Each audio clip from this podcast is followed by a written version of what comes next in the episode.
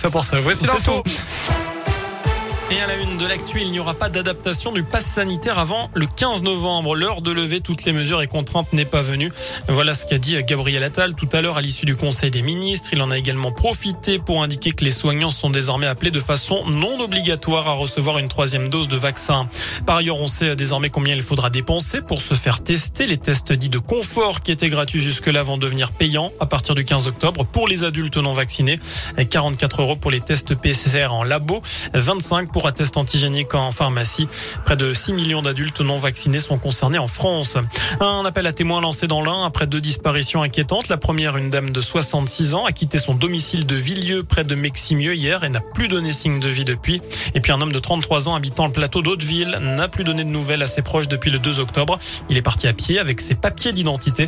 On vous a mis toutes les infos, leur description et leurs photos sur l'appli Radioscoop et radioscoop.com. On reste dans l'un euh, où le corps d'une femme a été découvert ce matin au barrage de Génissia. Selon le progrès, il s'agit d'une femme de 62 ans.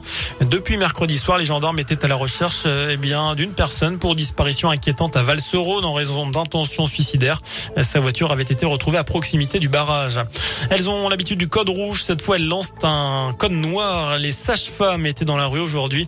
Journée de grève pour dénoncer les baisses d'effectifs dans les services et réclamer plus de reconnaissance ainsi qu'une revalorisation de salaire. 200 sages-femmes de la région participaient à la manif ce midi à Paris. Le cercueil de Bernard Tapie sur la pelouse du Vélodrome, une chapelle ardente y a été dressée cet après-midi. C'est à la veille de ses funérailles dans la cité phocéenne. Enfin, on termine avec euh, du foot. Rendez-vous à Turin ce soir. L'équipe de France défie la Belgique. C'est en demi-finale de la Ligue des Nations. Le coup d'envoi à 20h45. Les Bleus qui affronteront en finale s'ils se qualifient l'équipe d'Espagne victorieuse de l'Italie hier. Voilà pour l'essentiel de l'actualité. Passez une excellente soirée.